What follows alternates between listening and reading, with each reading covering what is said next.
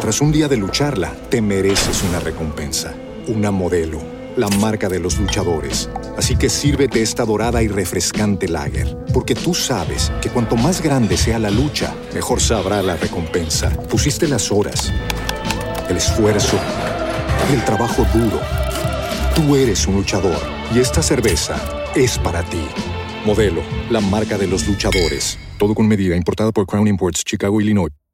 Hello, it is Ryan, and we could all use an extra bright spot in our day, couldn't we? Just to make up for things like sitting in traffic, doing the dishes, counting your steps, you know, all the mundane stuff. That is why I'm such a big fan of Chumba Casino. Chumba Casino has all your favorite social casino style games that you can play for free anytime, anywhere with daily bonuses. That should brighten your day a little.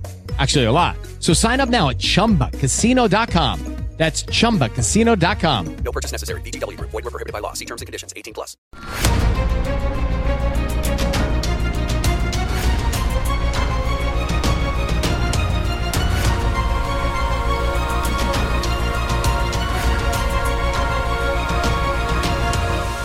Muy buenos días, muy buenas tardes, muy buenas noches y muy bienvenidos todos los oyentes, aficionados y amigos del programa La Voz. La Voz comienza ahora un nuevo crowdfunding para su décima temporada, la que corresponde a 2023-2024. Lo hace además en unos tiempos en que la libertad está más amenazada que nunca en España, en Hispanoamérica y en el resto del mundo. Una vez más, como en las temporadas anteriores, está en manos de ustedes que la voz deje de emitirse o que por el contrario continúe sus tareas cotidianas. Debido a la crisis económica, al cambio del dólar en relación con el euro y sobre todo a la censura persistente de este programa en las redes con su correspondiente desmonetarización, en esta décima temporada nos vemos obligados a aumentar el objetivo del crowdfunding hasta la cifra de 150 mil dólares.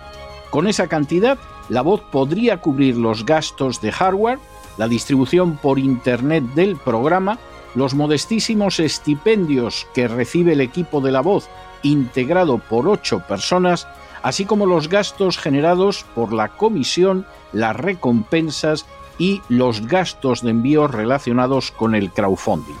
Por supuesto, una vez más, la décima vez, como cada año, son ustedes los que deciden.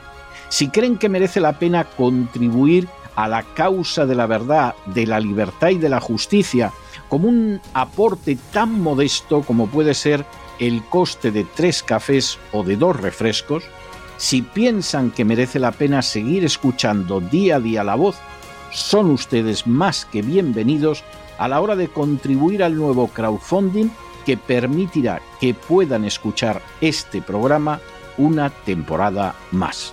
Muchas gracias por todo. God bless you. Que Dios los bendiga.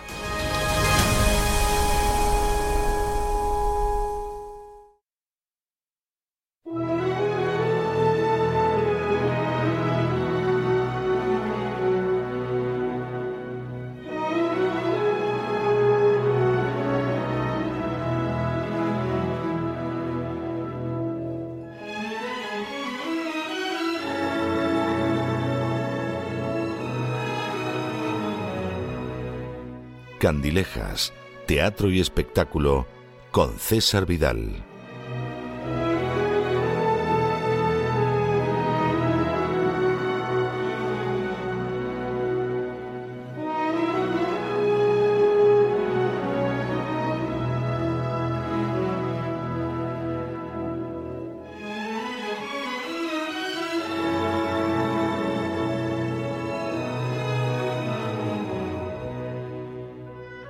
Estamos de regreso y estamos de regreso para la última sección de esta novena temporada de La Voz para esa entrevista especial de todos los viernes por la noche. Ustedes saben que yo siempre hago la salvedad de que la manera en que concluimos los programas de La Voz a lo largo de la semana es una manera absolutamente extraordinaria. Tenemos profesionales de muchos años que nos llevan por el camino de la psicología, de la economía, de la literatura, pero los viernes tienen un lugar muy especial cerca de mi corazón porque siempre les traemos a gente muy especial. A veces esa gente muy especial es gente muy conocida en el ámbito internacional, pues porque son directores de cine que obtuvieron el Oscar, porque son bailarinas de fama mundial, es decir, gente muy conocida. A veces esa gente especial es conocida solo en un ámbito de carácter nacional, más allá de las fronteras de esa persona no es conocida en el resto del mundo y merece la pena que la conozcan. A veces incluso es gente que solamente es conocida pues en una región, en una ciudad, pero que es gente extraordinaria la que merece la pena conocer.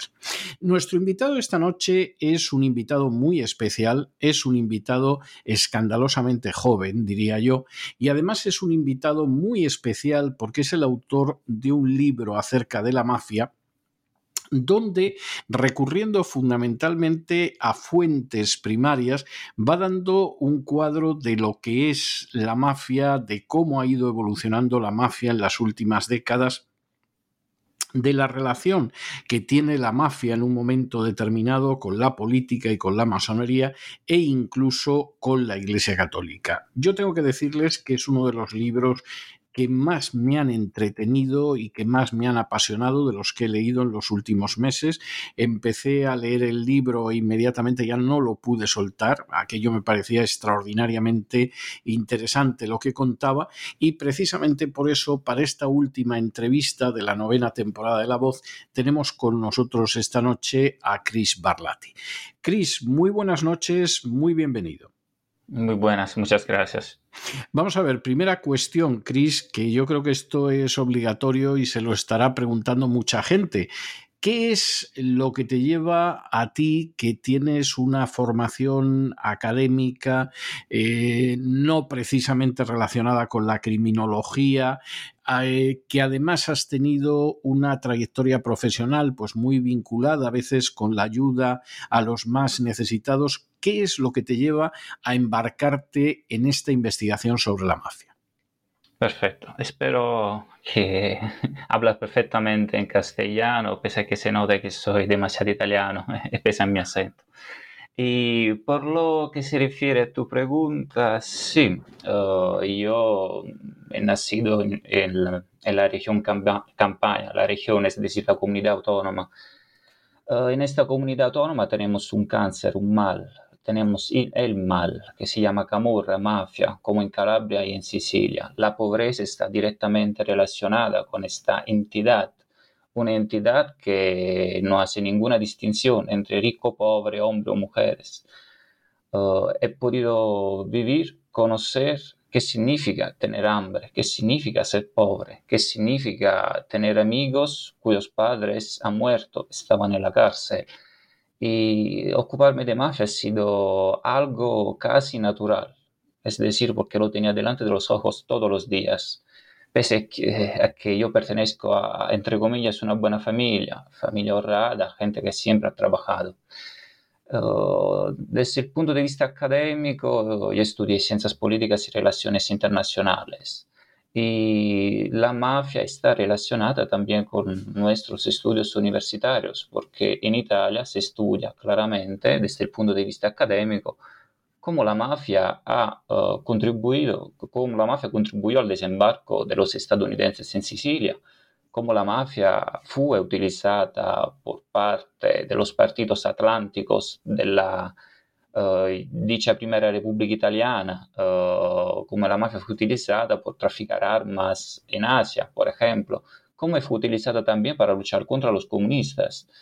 Estas cosas que parecen tan banales para nosotros, porque si vamos a leer en un diccionario la palabra mafia, encontramos informaciones que son históricas, que son ciertas, que son formales. Estas informaciones fuera de Italia mmm, uh, es imposible encontrarlas, no filtran. E uh, yo especializándome, escribiendo, indagando, estudiando, eh, viajando también por Europa por necesidad, por trabajo, ahora vivo en España, vamos, he podido descubrir que existe un acuerdo, de verdad, un acuerdo, material entre una entidad es masónica, porque la mafia no es criminalidad, es masonería, existe un acuerdo entre esta entidad y uh, los servicios de inteligencia de los otros países europeos. Y yo no creo que esto sea algo positivo para la ciudadanía, para la gente, y que la gente tenga que saber de verdad qué está pasando a su alrededor, porque hemos llegado a un punto tan...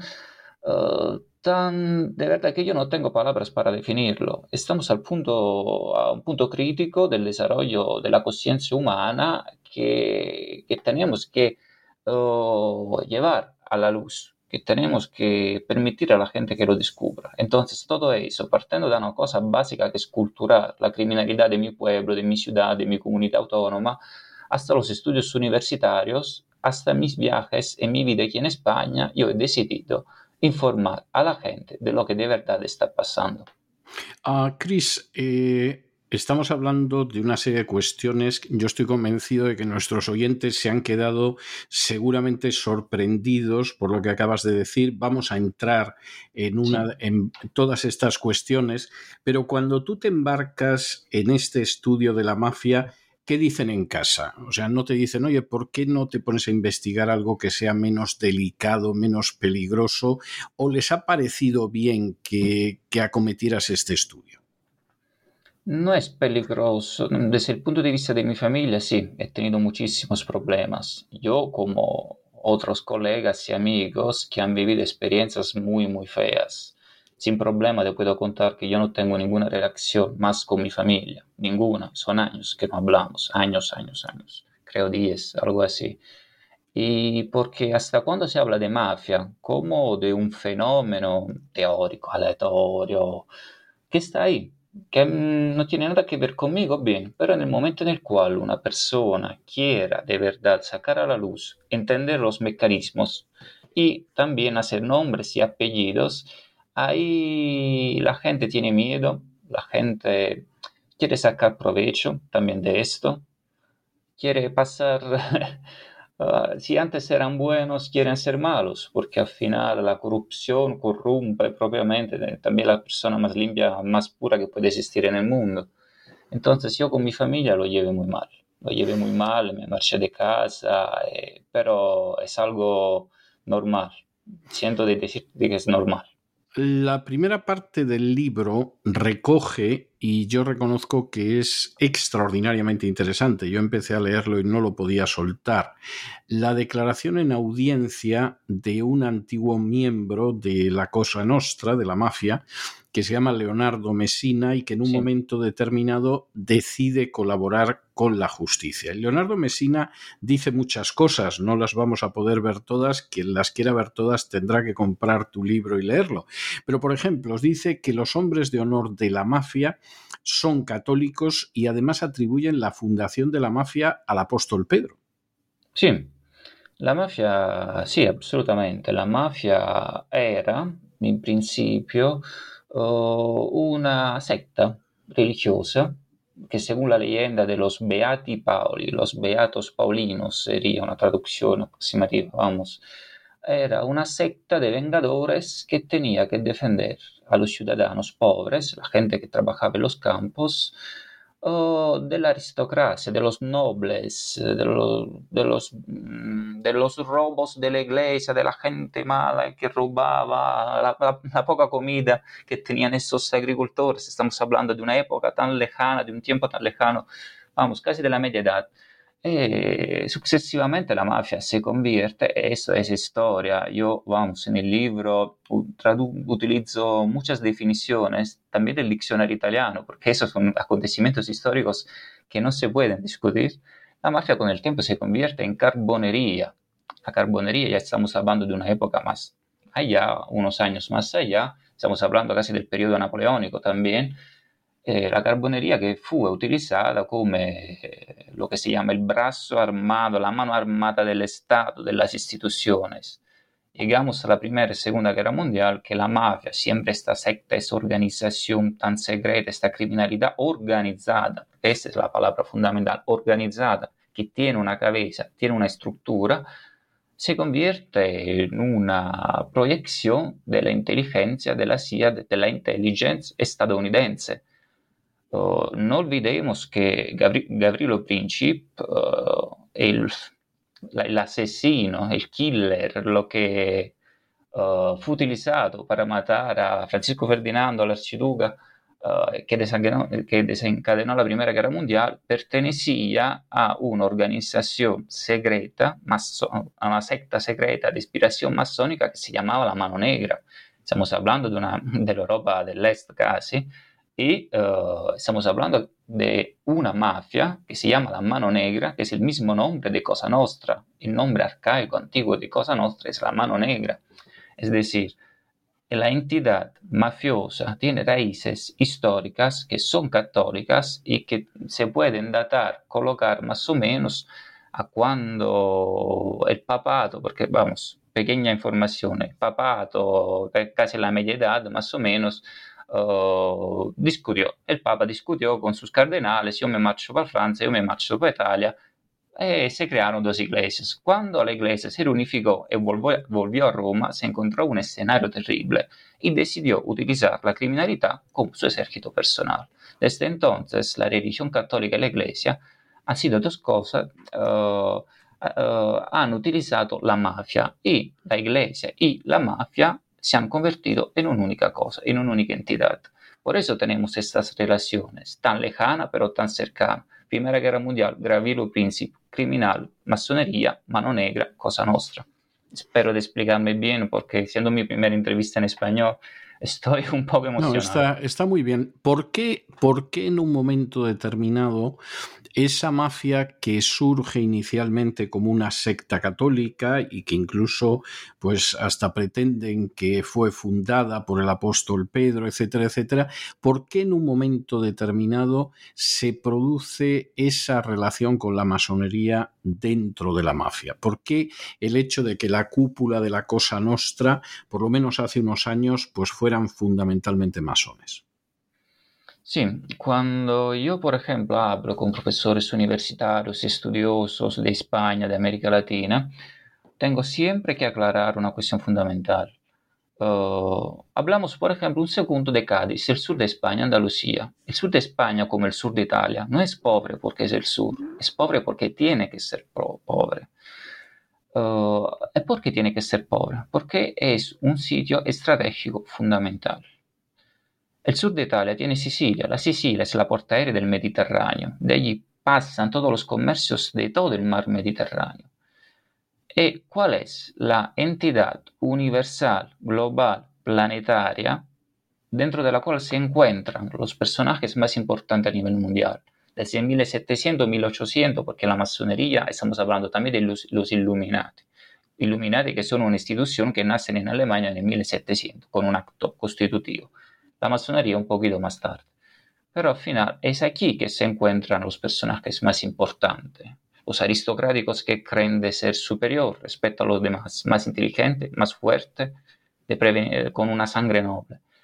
Y la masonería, la, masonería, la mafia, quiero decir, la mafia viene acercada desde este poder, estas entidades masónicas, porque el discurso es muy sencillo uh, el discurso es el siguiente, mira, yo masón, yo aristocrático, yo que soy un gran empresario, yo que soy el hombre más rico de Francia, Alemania o Italia, necesito una persona que trabaje para mí. Esa persona tiene que ser una persona que tenga poder, una persona que no tenga escrúpulos, una persona que tiene que controlar prácticamente, lo tiene que controlar prácticamente todo. ¿Esa persona quién es? El mafioso, el mafioso el militar. Pero ¿cómo yo puedo controlar perfectamente un territorio? Con, el miedo, claro, con la violencia, también con la pobreza. El sur de Italia el sur de España han sido mm, riquísimos en el pasado, eh, increíblemente ricos. Riqueza, comercio, tecnología, tenían, lo tenían todo. Cuando se enteraron que la criminalidad, el mercado negro, era el mercado más importante del mundo, La masonería, que son las, instituciones, los hombres de negocio todo lo que y también las mismas instituciones estatales, han dicho, bien, a nosotros, ¿qué nos sirve? Una tapadera. La tapadera es la mafia, la criminalidad. Y oh, los pobres tienen que seguir siendo pobres, porque a través de la mafia podemos actuar un poder y un control perfecto. Esa es la relación que nace oh, eh, entre masonería y mafia. La mafia antes era algo, un fenómeno agrícola, un fenómeno donde los mafiosos se sentían orgullosos, orgullosos de ser mafiosos, porque, entre comillas, ayudaban, porque mataban a los pederastas, porque mataban a la gente que pegaba a sus mujeres. Era algo, no digo noble porque no es noble, pero era um, una dimensión totalmente diferente de la que entendemos, entendemos hoy. La mafia era un estilo de vida, era una cultura, la mafia uh, no era criminalidad.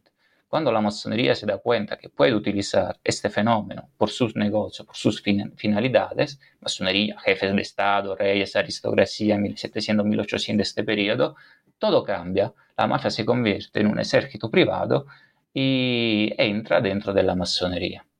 ¿Cuál, ¿Cuál es el papel que juega la mafia dentro de la política italiana de posguerra. Antes mencionaba cómo cuando desembarca el séptimo ejército americano en Sicilia en el año 43, la acción de la mafia es decisiva para que el ejército americano pueda avanzar en Sicilia. De hecho, se utiliza la mediación de Lucky Luciano para que la mafia ayude al ejército americano, etc. En el periodo de la posguerra, ¿cuál es el papel de la mafia en la política italiana?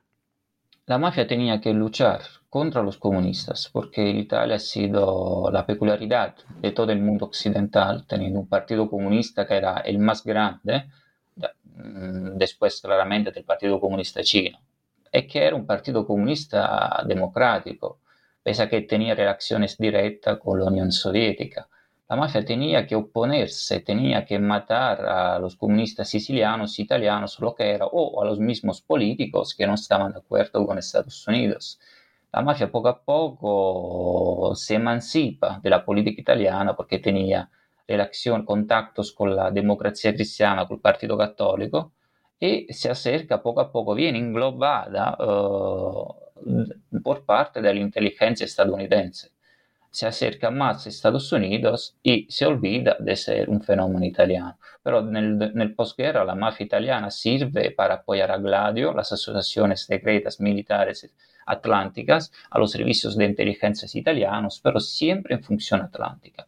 Y también tenemos que mencionar que viene también utilizada para traficar armas con Irán, con Libia, la política del amante árabe. Hay un refrán italiano que es la mujer, la esposa estadounidense y la amante árabe, porque la democracia cristiana, pese a que haya sido un partido enormemente corrupto, la corrupción y todo lo que, ha habido, ha sido un partido que de toda manera tenía exponentes políticos muy inteligentes. Eran ladrones, claramente. Eran gente que ha hecho cosas muy malas. Sí, no lo niego pero sabía que teniendo vecinos un poco contradictorios, de un lado Estados Unidos, de otro lado Unión Soviética, de otro lado los países árabes, eh, tenemos que, sí o sí, eh, es mejor preferir la paz y las buenas relaciones que la guerra despedada que venía avanzada por Estados Unidos. Y no acaso Italia ha contrabandado armas, tenía un montón de veces socialistas y eh, eh, democristianos tenían muy buenas relaciones con la Palestina de Arafat. Eran, también los mismos católicos tenían buenas relaciones con la Unión Soviética. Giulio Andreotti, que era el garante de este acuerdo, del pacto entre Italia y Estados Unidos, era una referencia para los comunistas soviéticos y para los políticos del Medio Oriente.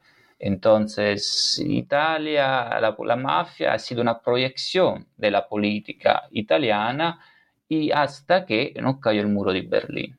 Ha sido buena, ha sido mala. No, perdona, perdona, dime, dime. No, no, está bien, está bien. Hay, hay una cuestión, siguiendo en esta misma línea que estamos hablando, ¿hasta qué punto la mafia tiene un peso en los procesos electorales, en las campañas electorales, en las votaciones? Tras un día de lucharla, te mereces una recompensa, una modelo la marca de los luchadores. Así que sírvete esta dorada y refrescante lager, porque tú sabes que cuanto más grande sea la lucha, mejor sabrá la recompensa. Pusiste las horas, el esfuerzo, el trabajo duro. Tú eres un luchador y esta cerveza es para ti. Modelo, la marca de los luchadores. Todo con medida, importada por Crown Imports, Chicago, Illinois. Antes tenía un peso relativo, eh, dependiendo claramente de la comunidad autónoma, del territorio donde actuaba. Pero, por ejemplo, en Sicilia tenía el control total. Hablamos de los años, hasta los años 80-90, controlaba, lo controlaba prácticamente todo. Muchos políticos eran parte de la mafia, muchos jueces también, periodistas también, eh, llegó, llegamos también a un momento donde el poder económico, el poder uh, político era, era mafia, porque era una cosa sola. Uh, una cosa sola también el nombre de la evolución mafiosa, era un'unica entidad. La mafia lo controlaba todo. Hoy en día el Estado es la mafia, es decir, hemos experimentado una, una evolución del fenómeno mafioso y uh, la mafia, che sia andrangheta, mafia calabrese, che sia camorra, andrangheta, uh, mafia napoletana, andrangheta, mafia calabrese, camorra napoletana, uh, cosa nostra siciliana, que sea lo que sea, la mafia hoy en día es política y es una proyección de los servicios secretos italianos, como lo ha sido en Estados Unidos en los años 70-80, proyección de la CIA, de la CIA, igual, perfectamente igual, estamos al mismo nivel ahora. La mafia llegó a hacer que votaran los muertos y los inmigrantes. Sí, también en mi pueblo, vamos, es que es un chiste. Uh, gente entra y sale, entra y sale vota diez veces. Vamos, en Italia, uh, en la elección del, uh, para elegir al secretario del Partido Demócrata, en Italia votaron chinos con un documento falso, votaron, votaron gente que venía de África sin documentación votó, votaron un mogollón de gente. Yo también he visto, vamos, directamente esas cosas. Eh, son cosas que yo río, pero vamos, yo lloraría en este momento, porque son cosas tan absurdas que la gente lo flipa a contárselo. ¿Y qué papel tiene eh, la mafia? Hemos hecho alguna referencia previa, pero ¿qué papel tiene la mafia en las acciones de la OTAN, de la NATO, dentro de Italia? Dentro de Italia, la mafia, ahora la, organización criminal más poderosa que hay en Italia es la Ndrangheta, la mafia calabresa. Uh, el papel que tiene dentro de los negocios de Italia, Estados Unidos, la OTAN, es la de traficar droga. Uh, nuestro oyente se preguntará, pero ¿para qué? ¿Por qué la droga está relacionada con la OTAN? La droga es un mercado negro, es un factor desestabilizante y viene utilizado para atacar indirectamente un país. Un ejemplo muy banal. Hay un país árabe, laico, socialista, lo que sea, la Libia, la Siria, ¿Yo cómo ataco la Siria? Directamente. Puedo, pero puedo también mm, uh, empezar a traficar droga en su territorio. Puedo empezar a traficar droga, puedo empezar a traficar pornografía, puedo empezar a traficar lo que quiero. La droga hoy en día es el producto que más dinero da a cualquier organización, sea nacional, institucional, criminal, lo que sea. La andrangheta tiene este papel, se ocupa de la gestión diretta della venta della droga, della immigrazione una, eh, con una buona uh, uh, 50 50 con Alemania, lo de la inmigración, y se ocupa de traficar armas que salen de las bases de la OTAN hacia los países que más le convenga. Mm, porque un dato fundamental, el tráfico de armas parte de Alemania. Las armas salen de las bases de la OTAN y la Andrangheta se ocupa a través de sus referentes de distribuir esas armas por toda Europa. Por lo de la droga, por ejemplo, la Andrangheta está aquí en España también. Hay restaurantes, si se pueden llamar restaurantes, hay sitios donde hay determinados italianos que son personas muy listas, que tienen tapaderas y lavadoras por todos lados y que su única tarea es relacionarse con los narcos de América Latina para que envíen droga y después puedan difundirla en toda Europa.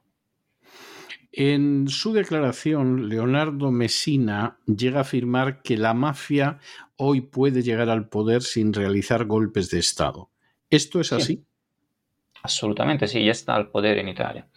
En Italia, si tú ahora quieren construir un puente, ¿no? Un puente que conecte la Calabria con la Sicilia. Se sabe que este puente no puede ser construido y que es un mensaje, porque la mafia comunica con mensajes, la masonería con mensajes. Es un mensaje para la entidad, la empresa más poderosa italiana, que es el sistema criminal integrado, así viene denominado. El sistema criminal integrado es de verdad lo que está atrás, lo que mueva uh, lo que mueve los hilos de la política italiana. Y todos los políticos que de repente se despiertan un día y dicen, oh, mira, yo he ganado las elecciones, no, es, no tienen el poder. El poder lo tiene quien de verdad tiene el poder. El poder es violencia, fuerza, droga, tráfico de armas, la posibilidad de enviarte un matón a matarte en tu casa, el día siguiente aparece la noticia, se ha suicidado. Pero ¿cómo se ha suicidado un tío si se, si se dispara, si se pega dos tiros en la cabeza. Eso es el poder. El poder no es la política. Ahora el poder son los servicios de inteligencia y el mundo de la economía. Claramente sí, pero también los demás países. La mafia italiana, por, ejemplo, en el 2008 han calculado que tenía un Producto Interno Bruto de 130 mil millones de euros. Es una, estimación muy relativa. Pero estamos hablando que son 3-4 países menores de Europa es, compra títulos de Estado. La mafia es que uh, se puede comprar uh, media Francia, la ciudad de París, por ejemplo. La ciudad de París, el, el, PIB de la ciudad de París es el PIB mafioso. Si quisiera, la mafia podría desestabilizar Europa. Compra uh, mineras de, de, uranio, de diamantes en África. Hay familias mafiosas sicilianas y de la andrangheta de la mafia calabrese en África. Estamos hablando de una entidad geopolítica que tiene los mismos recursos de un Estado y más eficientes también. Es algo brutal, una dimensión que, vamos, para aceptarla eh, cuesta. A todo eso, en medio de ese panorama, la pregunta que yo me imagino que mucha gente se estará haciendo es hasta qué punto se puede hablar de democracia en Italia. Es decir, si en Italia la mafia eh, ha financiado campañas electorales, ha conseguido que voten muertos o que voten inmigrantes, eh, tiene un poder que se extiende a la judicatura y a las instituciones, mantiene una conexión con los servicios de inteligencia propios y los servicios de inteligencia de Estados Unidos, mm, ¿qué queda de democracia después de esto? Absolutamente nulla. El concepto de democracia ya acabó cuando cayó el muro de Berlín, porque la, no porque soy italiano, vamos, pero la democracia, el país que ha gozado de un nivel de democracia, del mayor nivel de democracia ha sido Italia, porque tenía de un lado los Atlánticos, del otro un partido comunista enorme, que era fortísimo, que llegó a alcanzar el 33% y a superarlo también, que estaba a un punto de ganar las elecciones. Entre estas dos fuerzas ha habido democracia, democracia que como la entendemos nosotros democracia liberal. Yo puedo competir democráticamente para que los ciudadanos me elijan y yo puedo gobernar en su nombre. Hoy en día todo eso ya no existe más. Si yo me permito de decir algo que va contra contra el pensiero dominante, el pensamiento dominante, el día siguiente me. Yo en Italia puedo hablar de masonería, puedo hablar de mafia, pero en el momento en el cual me ven en televisión, a mí el día siguiente me van a matar, me matan, me meten droga en mi habitación, en mi casa y me dicen, era un drogadicto, se ha suicidado. Han pasado casos así, muchísimos, y siguen pasando. No hay democracia en Italia. Había democracia cuando Berlusconi seguía con vida. Ahora se ha muerto a ver qué va a pasar, porque Berlusconi ha sido un, un, uno, un referente de las organizaciones criminales. Porque la mafia elige también, pero no elige por debilidad, porque son los políticos que eligen en qué bando estar. Berlusconi representaba una corriente mafiosa criminal que era de la masonería conservadora. Pero tenemos también que la mafia hoy, hoy en día pertenece a la masonería demócrata estadounidense, europeísta. Entonces, ¿dónde está la democracia? Cuando dos poderes o tres chocan, luchan entre ellos. Ahora no, ahora todo está en la mano de una sola persona. Y no hay democracia. Y si la cosa sigue así, también los demás países van a seguir ese camino. Hay, hay una parte del libro que a mí me, me resulta apasionante y es la parte en que el antiguo gran maestre del Gran Oriente de Italia, Giuliano di Bernardo, empieza a declarar en el juicio de la Endrágueta. Y es, es, es muy interesante las cosas que dice. Por ejemplo, por ejemplo, él señala cómo en un momento determinado él se desengaña del Gran Oriente inicia una nueva obediencia masónica en Italia, relacionada fundamentalmente con las obediencias masónicas inglesas, lo que sería la masonería regular, y crea la Academia de los Illuminati en 1992. Bueno, hasta ahí digamos que todo parece normal dentro de lo que sería la masonería, pero eh, Giuliano Di Bernardo comenta cómo cuando él instituye la Academia de los Illuminati en 1992, recibe inmediatamente una petición de la Secretaría de Estado del Vaticano para incluir entre los miembros de esa Academia de los Illuminati a uno de sus representantes, que además es un obispo, el obispo Eldarov, que es, es búlgaro. Y señala, por ejemplo, otras cosas curiosas como es el hecho de que en un momento determinado él conoce a Pietro Parolin, que luego acabaría siendo el número dos de la Santa Sede, porque lo nombra secretario de Estado el Papa Francisco, el Papa Bergoglio, y señala algo que a mí me parece todavía más interesante, y es el hecho de que en un momento determinado la esposa del duque de Kent, que es el jefe de la masonería inglesa, se convierte al catolicismo y acude a menudo al Vaticano y, en fin, de alguna manera estrecha las relaciones entre el Vaticano y la masonería. ¿Hasta qué punto esas relaciones entre el Vaticano y la masonería son estrechas? ¿Hasta qué punto el Vaticano mantiene también relaciones estrechas con la mafia? Sí. Yo digo siempre, espero que los oyentes, vamos, crean nuestras palabras, pero son todos, son actas públicas, institucionales, oficiales. y el Vaticano es un sistema de poder, un sistema de poder que tiene un poder absoluto, enorme. El mismo Banco Vaticano, el Instituto de Obras Religiosas, el, lo eh, es, uno entre, el, banco, el mejor banco del mundo. El, servicio, el mejor servicio secreto del mundo es el servicio secreto del Papa. Cuando un país quiere que uh, sus soldados adquieran experiencias, ¿dónde le manda? Le manda a Ciudad del Vaticano para que se adestren con las guardias privadas personales del Papa. Es decir, el Vaticano es otro mundo. Eh, la, masonería y la Iglesia Católica siempre han tenido relaciones, siempre, desde siempre, porque son dos sistemas, dos entidades autónomas que, que son análogas tienen una ideología, que sea la religión católica o que sea la creencia del gran arquitecto, lo que sea, según la, según la masonería. Tienen un, también una selección discriminatoria de su personal, es decir, tú sí, tú no, tú sí, tú no, ¿por qué? Por esas razones. Y tienen, tienen que tener un sistema oculto de poder. ¿Cómo puede la Iglesia Católica tener un servicio secreto, eh, el señor Eldarov ser uno de ser el jefe de dicho servicio secreto en el pasado y entre los políticos, entre comillas, figuras institucionales, personajes institucionales más inteligentes y más, más importantes al mundo. Porque, por, porque toda estructura tiene que tener, o sí, sí, toda estructura formal tiene que tener un poder informal oculto. Masonería y Iglesia Católica han vivido una temporada de crisis después que dos jueces italianos destaparon lo que es de verdad el funcionamiento de la política del mundo occidental. Eh, Falcone e Borsellino, Giovanni Falcone e Paolo Borsellino. Giovanni Falcone más que Borsellino.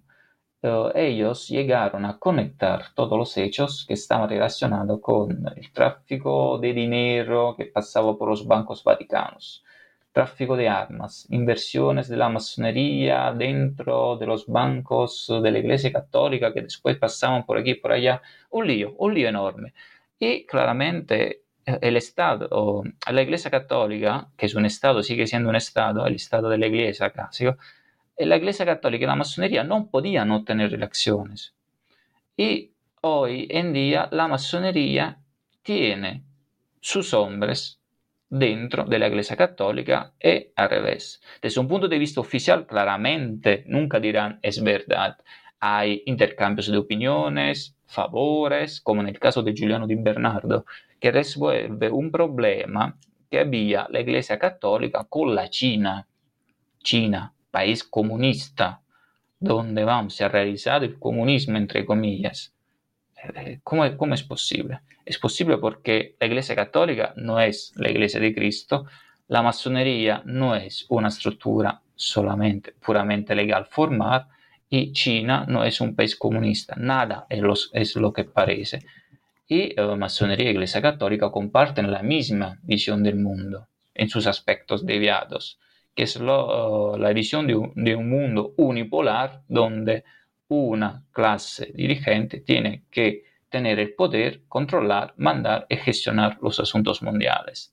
Dentro de la misma iglesia, dentro de la misma masonería, hay otra corriente, que es una corriente un poquito más multipolar, pero aquí ya vamos en otros asuntos que son un poquito, que van fuera de nuestro, de nuestro discurso. Espero haber contestado a la pregunta. Sí, sí, sí, perfectamente, perfectamente.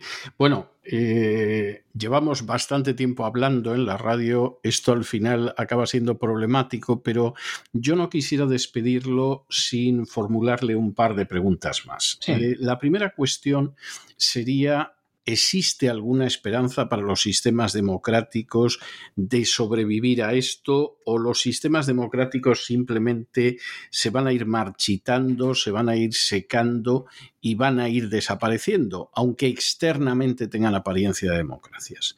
No, ¿Hay, ninguna, ¿hay ninguna. esperanza o, o no hay ninguna a su juicio? Ninguna, ninguna, ninguna, vamos. En los países en Europa, ninguna. Probablemente en Italia, porque la- se están moviendo algunas cosas, hay conflictos, hay fricciones, y de allí puede empezar una, no digo revolución, pero puede empezar una fricción que pueda llevar a algunos cambios.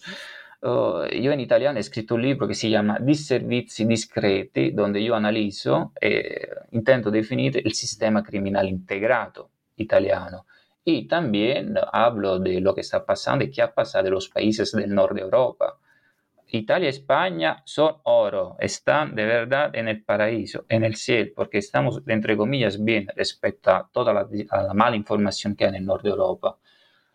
En Francia, si tú hablas de mafia, te acusan de conspiracionismo. Te dicen que la mafia no existe, que en Francia no hay criminalidad organizada, que no hay mafia. La palabra mafia no viene de verdad mencionada.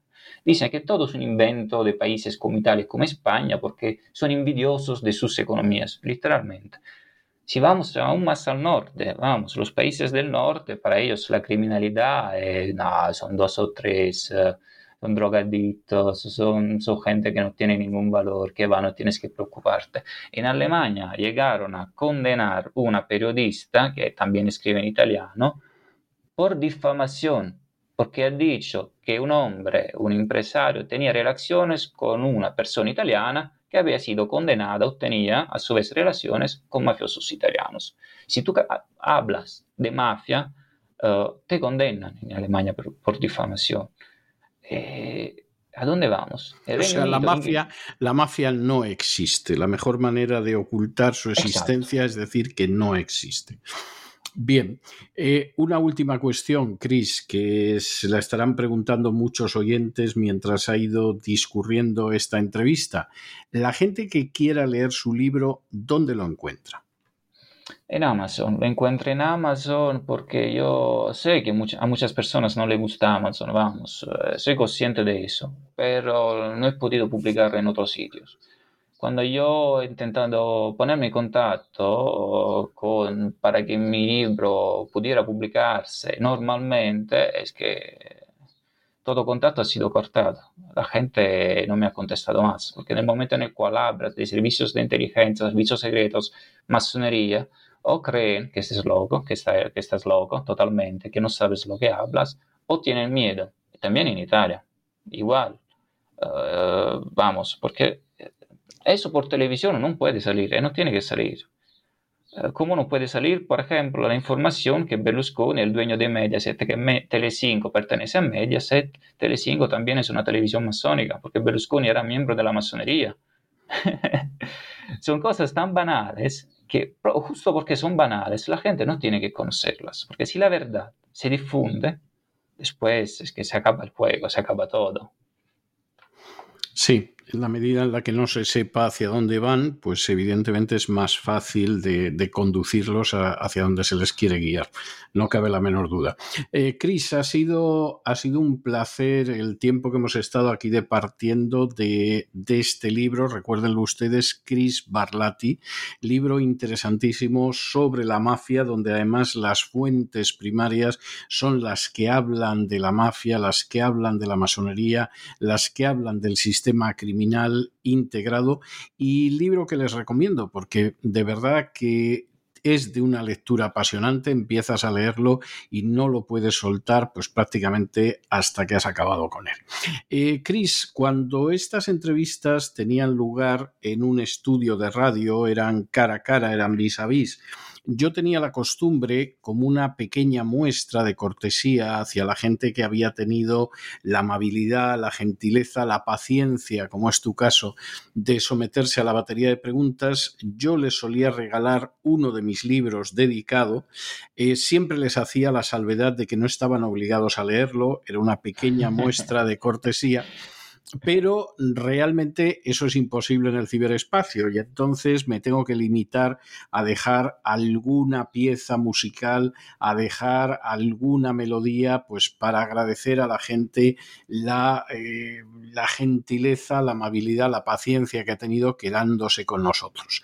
Como hoy es el último día de emisión, yo te voy a dejar un tema de Ricky Skaggs que es uno de los grandes de la música country y gospel en Estados Unidos y es un tema que se titula I'm Ready to Go, estoy ya listo para marcharme y la verdad es que nosotros estamos listos para marcharnos. Eh, nos marchamos en cuanto que yo te despida a ti hasta que empiece la décima temporada de La Voz en septiembre, pero yo espero que en algún momento si vuelves a escribir y a publicar un libro del interés de este, pues tengamos ocasión de mantener una conversación parecida.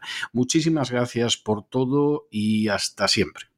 Muchas gracias, César. Te agradezco muchísimo. Perdonad mi español. No, no, el español es excelente. ¿eh? Es excelente.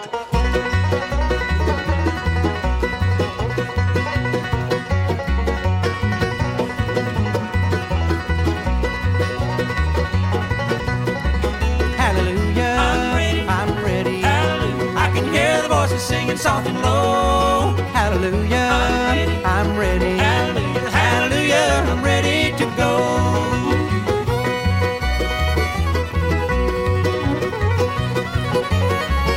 Y con estos compases verdaderamente alegres, casi electrizantes de Ricky Skaggs, diciendo que estamos dispuestos a marcharnos, hemos llegado al final del último programa de la novena temporada de La Voz.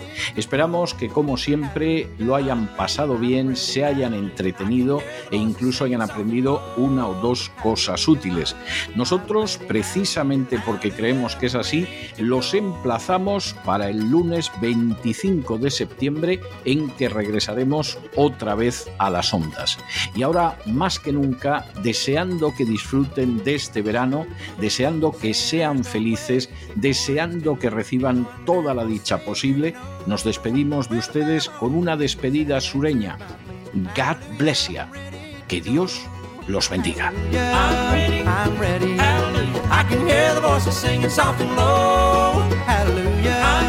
I'm ready. Hallelujah. Hallelujah. I'm ready to go.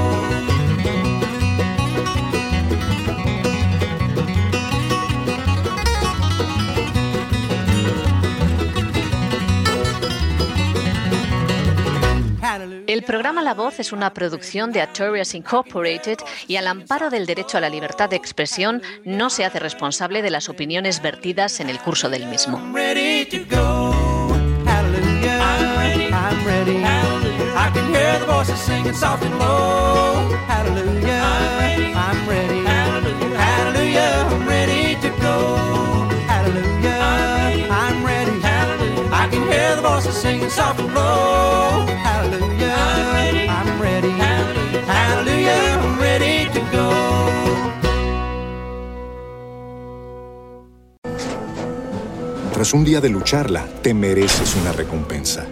una modelo, la marca de los luchadores. Así que sírvete esta dorada y refrescante lager, porque tú sabes que cuanto más grande sea la lucha, mejor sabrá la recompensa. Pusiste las horas, el esfuerzo, el trabajo duro. Tú eres un luchador y esta cerveza es para ti. Modelo, la marca de los luchadores. Todo con medida, importada por Crown Imports, Chicago, Illinois. Lucky Land Casino asking people what's the weirdest place you've gotten lucky? Lucky? In line at the deli, I guess? Aha, in my dentist's office. More than once, actually. Do I have to say? Yes, you do. In the car before my kids' PTA meeting. Really? Yes. Excuse me, what's the weirdest place you've gotten lucky? I never win and tell. Well, there you have it. You can get lucky anywhere playing at LuckyLandSlots.com. Play for free right now. Are you feeling lucky? No purchase necessary. Void where prohibited by law. 18 plus. Terms and conditions apply. See website for details.